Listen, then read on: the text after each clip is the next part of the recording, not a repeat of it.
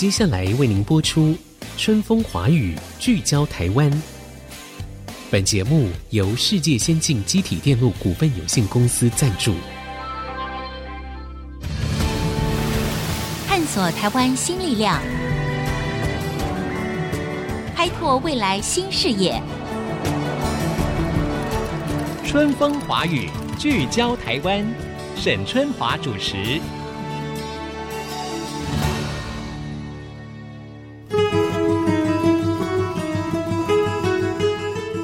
各位听众朋友，大家好。春风华语聚焦台湾呢，我们这一集呢，正好是在新年除夕首播，大年初二的时候呢会重播，所以在这个地方，我先祝大家新年快乐，阖家安康。当然呢，今年这个过年呢又有疫情来乱哈，所以不少人就选择待在家中围炉，以相对比较安全简单的方式来过年哈。我想，毕竟平安健康是最重要的。不过今天呢，在节目当中呢，我们特别邀请到了沙发客来上课的发起人杨宗翰啊。我想今天的内容也会很轻松，也会让各位朋友不管在自己的家里，还是到亲戚的家中，在过年的时候呢，哎，也可以来听听一些有趣的故事。那这个宗翰呢，他邀请了各国到台湾旅行的所谓沙发客哈。安排他们到偏乡教室当中呢，为偏乡的孩童来所谓的上课了，其实就是做一种文化的交流哈，把世界带进这些小朋友的教室里面了。诶，我觉得听起来是一个非常棒的点子哈。他还甚至因此呢出了一本书。好，那这个宗翰呢现在在我们的线上，宗翰你好，Hello，听众朋友大家好，沈姐好，哎，你好钟汉，这个新年快乐哈，新年快乐。那这个首先呢，我请你来做一个说明好了，因为沙发客，沙发客我们常常听到，但是到底什么是沙发客呢？什么样的人才可以说他是一名沙发客？沙发客其实很简单，就只是一个网站叫做沙发冲浪，它就是一个网络平台，你可以用这个网站去找到世界各地的人，然后去问他，我方不方便到你们家去借宿？你也可以成为一个沙发主，让别人来住你们家，这是不收费用的。我一开始先用沙发客的方式在别的国家旅行，然后接触过很多外国朋友家。那当我回到台湾来以后，我就想说，那换我来成为一个沙发主，邀请世界各国的人来我们家借宿。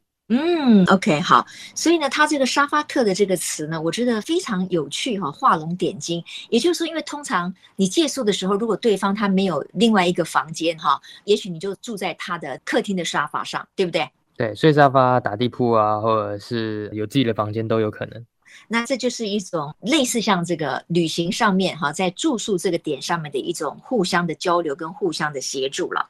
那这个杨宗翰宗翰哦，你自己本身就是一名沙发客嘛哈，你常常到世界各地去旅行，而且你用的是一种就是沙发客他们所标榜的一种非常简单的自在的。甚至呢，它是费用相对比较低的一种方式。你可以说明一下，你大概去过哪些地方，然后你住过什么样的一种房子或者是沙发这种情况吗？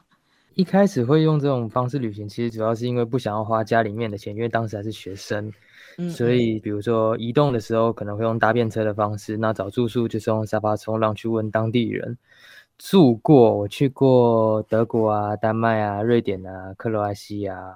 应该说整个巴尔干半岛啦，像是什么保加利亚、阿尔巴尼亚、土耳其之类的，比如说有住过小木屋啊，当然也有沙发或者是小船呐，港口边的船上。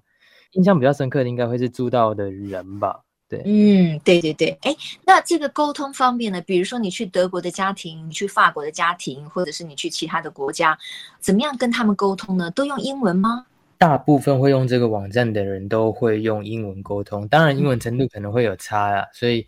也是有少部分会住到，比如说英文比较不 OK 的，那 他们也很有经验，所以就拿手机出来用 Google 翻译聊天呢。哦，对对对对，真的是一个很不一样的时代哈。对，就是手机拿出来用 Google 上面的翻译，这样子也可以聊天。对，像我家接待外国人，有时候我自己不在，我爸爸妈妈接待，他们也不会讲英文呢、啊，我妈妈就自己用手机跟他们讲。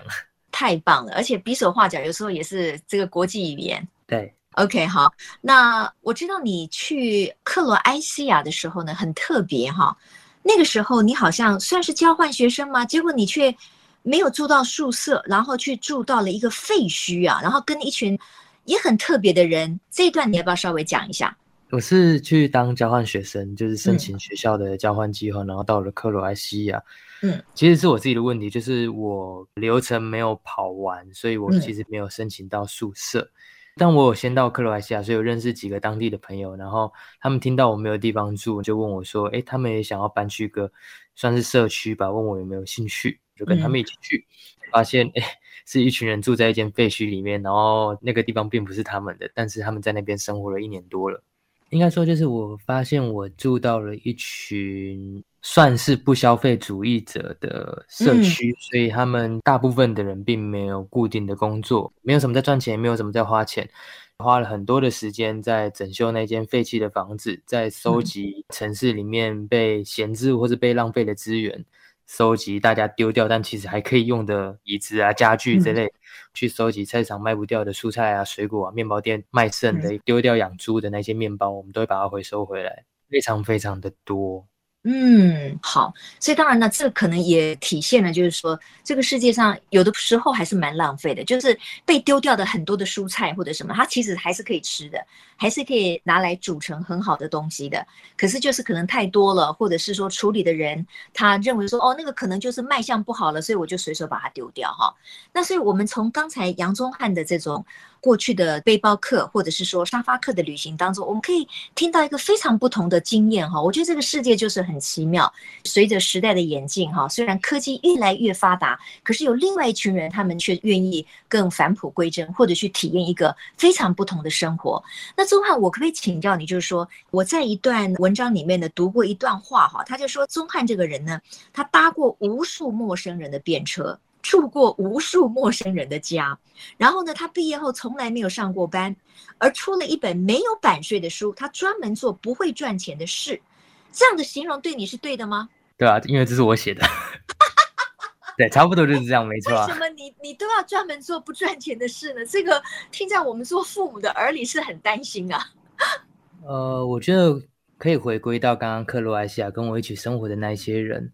对，就是我发现他们虽然没有在工作，没有在赚钱，可是我觉得他们做了很多对社会有意义的事情。就是他们虽然没有钱，嗯、但是我们收集一大堆用不到的东西，就是别人丢掉那些家具啊、嗯、衣服啊、包包、鞋子，我们把它放在一个空间里面，然后叫它做免费商店。意思就是说，我们欢迎所有的人来这间免费商店，那里面看到所有的东西全部都不用钱。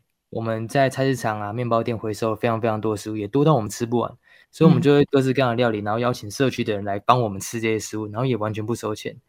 然后我就觉得说，他们虽然并没有在工作赚钱，但是他们为其他人付出了很多很多，可能赚很多钱的人都做不到的事情。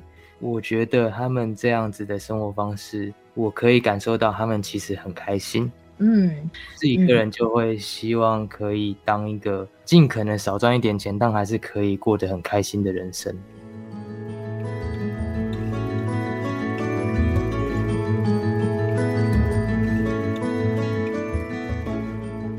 我知道呢，以你来说哈，你也不去所谓的遵循社会上可能对于成功的定义，你觉得对于你来说，那可能不是一个开心的日子，所以你选择过一个你喜欢的生活。那也因此，你除了当一个非常有经验的背包客或者是沙发客之外呢，你好像现在在全台各地有发起叫做免费市集日啊，免费的废，这个废呢是废弃物的废。就是说，尽量让所有的东西不会随便就浪费掉了、报废掉了。你可以介绍一下这个免费市集吗？这其实是源自我之前在克罗埃西亚，我们不是说街头去捡了很多用不到的东西，然后把它放到一个叫做免费商店的地方，让别人可以来拿这些明明还可以用，但是却被丢掉的资源。对，我觉得我也想要在台湾尝试啊，然后、嗯。我就回到台湾来，然后就发现，哎，真的很多台湾人都会在那边抱怨说，哦，房价很贵啊，物价很贵，什么东西都很贵。可是，一大堆台湾人都还是买了一大堆他们用不到的东西，然后塞在家里面，然后占空间。对。可是，台湾人又非常非常珍惜这些资源，因为他们希望这些用不到的东西可以被好好的利用，所以就不丢。嗯。嗯当时就想说，那我们可以尝试着用免费市集的方式，邀请大家带着他们家里面还可以用但却用不到的东西，然后来到可能公园啊、车站啊，或是广场。那你自己就摆自己的摊位，在你的摊位上面摆上你用不到的东西，然后分享给其他可能会用得到的人。那不用钱，然后也不用交换，你可以送你用不到东西，你也可以去周围的摊位去看看其他人带着他们家里的东西去看看，搞不好有你用得到的，这也是不用钱的。大概就是这样子的活动。嗯、我一开始是在环岛的时候会办这样子的活动，然后就会有人问说：“诶，下次什么时候还会再办？”因为他家里也有很多东西。嗯，我就跟他说：“没有下一次了，下一次你自己办。”你知道我在环岛，我又不会回来。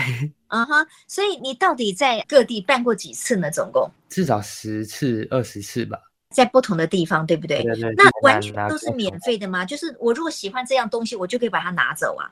要征求对方的同意。嗯哼，我觉得这样讲有点没意义，但是我还是必须要不断的跟来参与的人说，这个摊主的东西虽然是免费的，但并不代表你可以直接拿走，也不代表他一定要给你。对对，然后我觉得这件事情明明就很基本，嗯、但却必须要不断的跟大家提醒。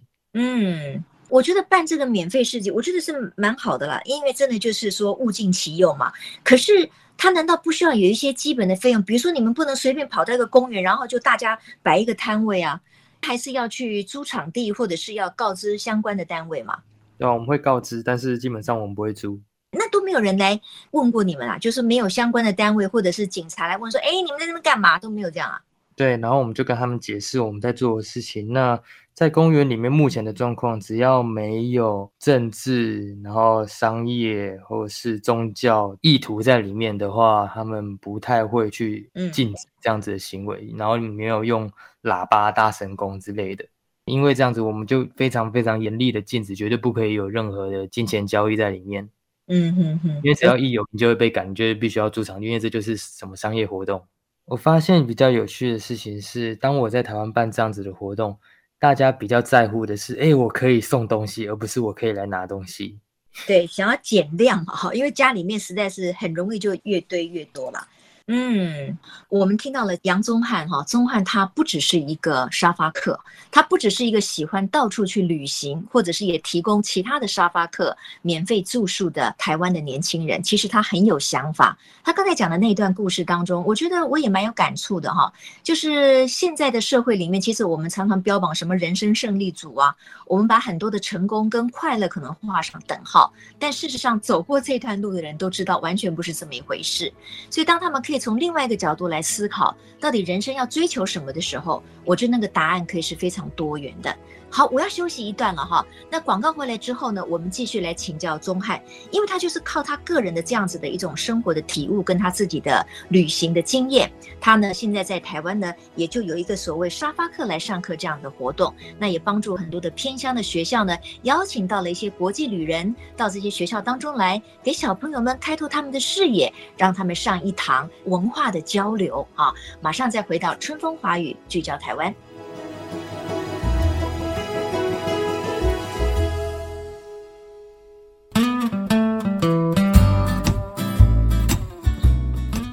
各位听众朋友，欢迎回到春风华语，聚焦台湾。今年呢是要进入虎年了，呃，我们希望可以很快的挥别疫情的阴霾，哈，让大家真的可以虎虎生风，丰富的丰，拥有这个多元的、快乐的，最重要的是健康的生活。今天呢，我们在线上访问的是沙发客来上课的发起人杨宗翰。好，宗翰，这个今天我们有个重点，就是说，哎，你如何帮台湾有一些偏乡的学校？把这些国际的旅人呢带入这些偏乡的呃学校里面，让这个小朋友呢也可以听听来自法国啦、德国啦，甚至其他国家的旅客他们的当地的文化。你是怎么样来促成这件事的？比较好笑的说法说，我们是一间猎人头公司，所以我们基本上现在就是在全台湾各地布满了下线。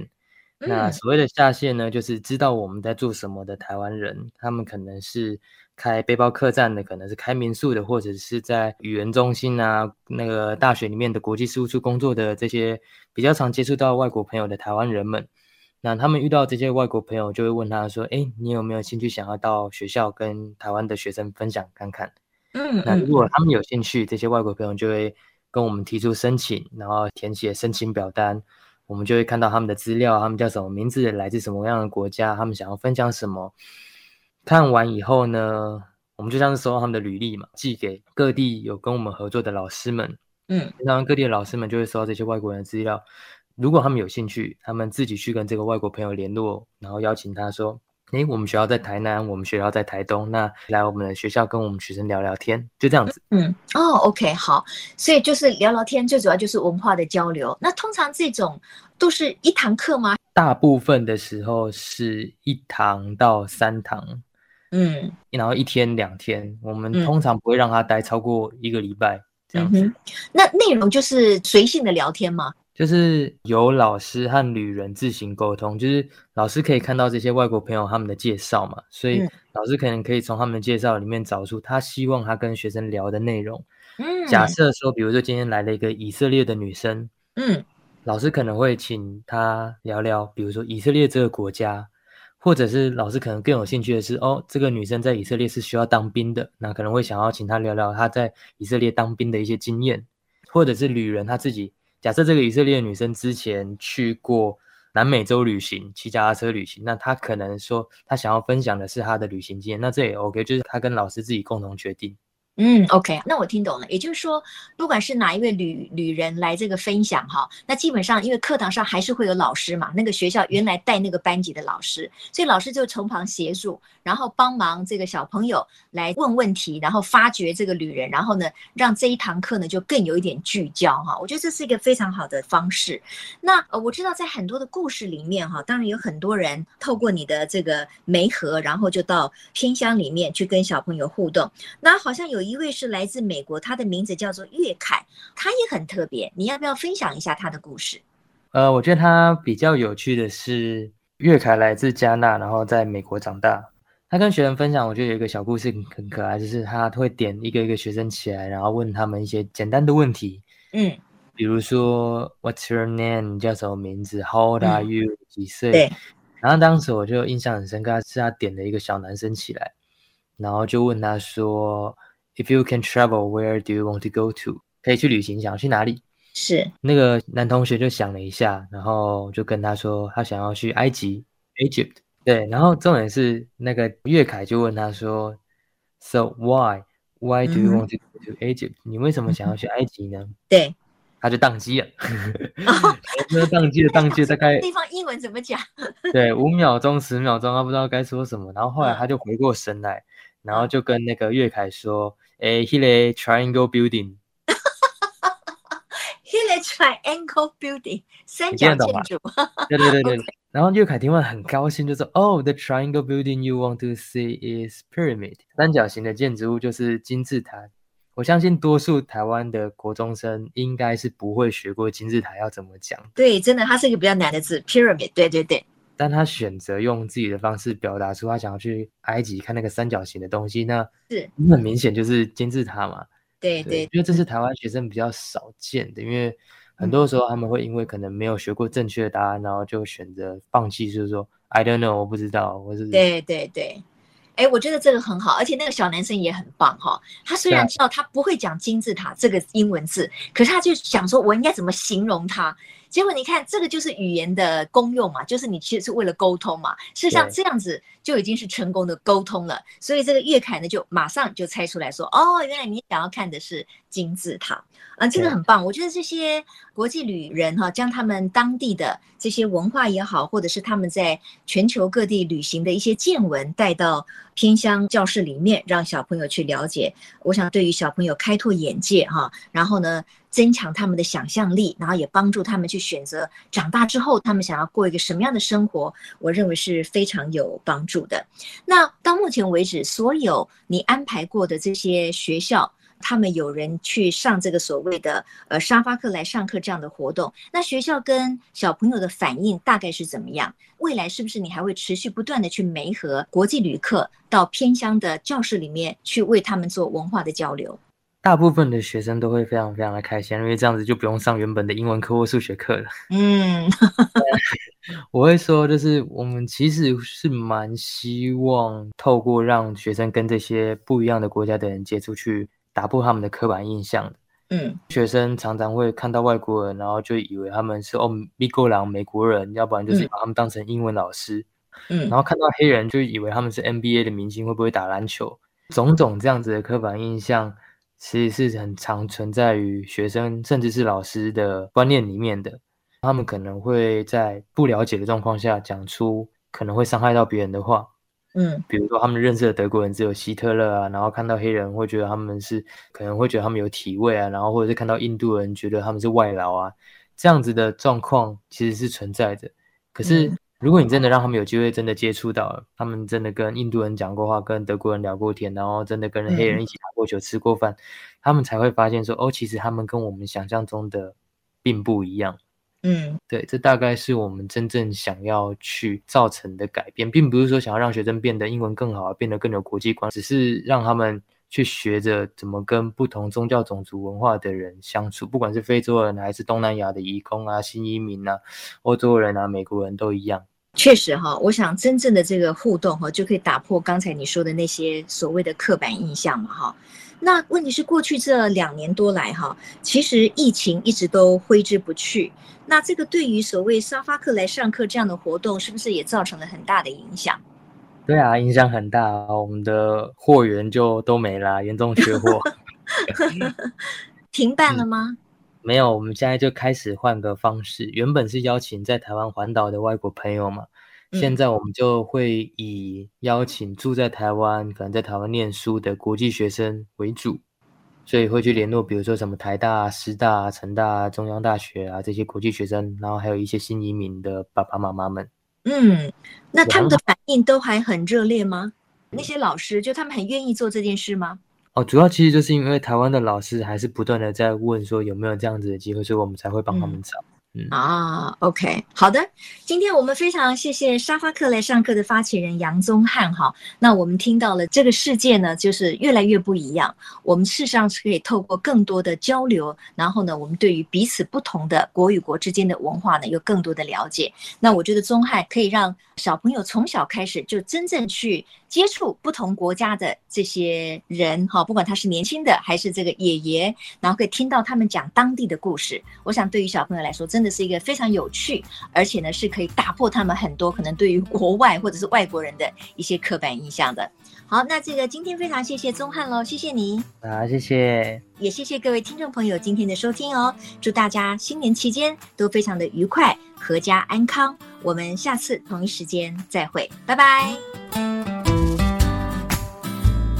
本节目由世界先进机体电路股份有限公司赞助，探索真相。开拓未来，世界先进公司与您一起聚焦台湾。